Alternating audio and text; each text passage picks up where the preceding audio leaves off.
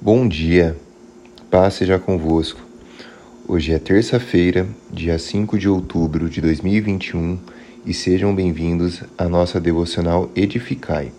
Eu sou Eric Campos e o tema da nossa devocional de hoje é Jesus cura muitos à beira-mar. Está lá em Marcos, capítulo 3, do versículo 7 ao 12.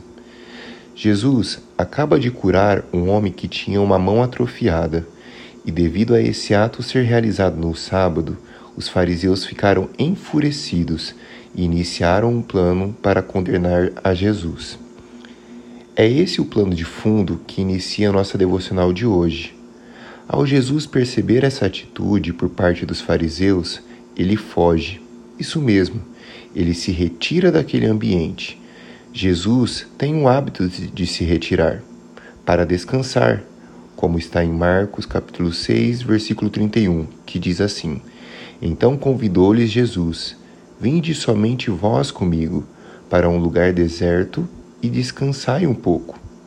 Pois a multidão dos que chegavam e partiam eram tão grandes que eles sequer tinham tempo para comer.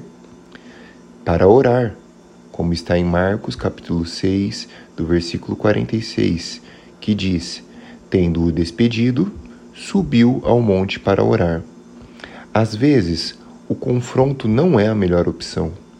Quantos problemas poderíamos ter amenizado em nossa vida se naquele momento apenas tivéssemos nos retirados?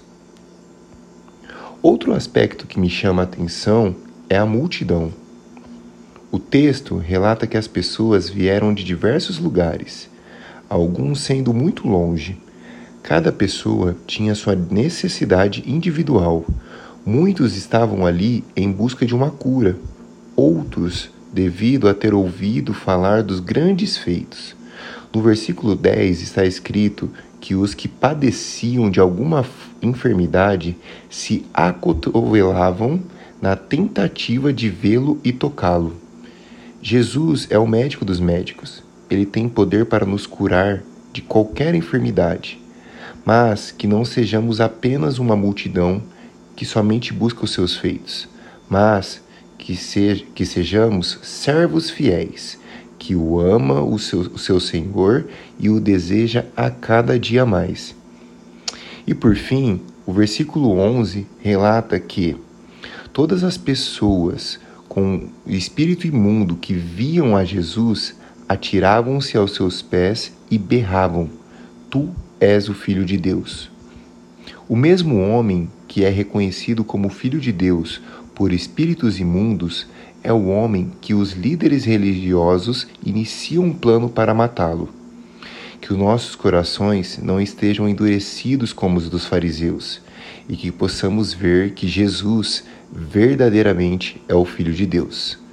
Que você tenha um excelente dia, um grande abraço e que Deus continue a te abençoar.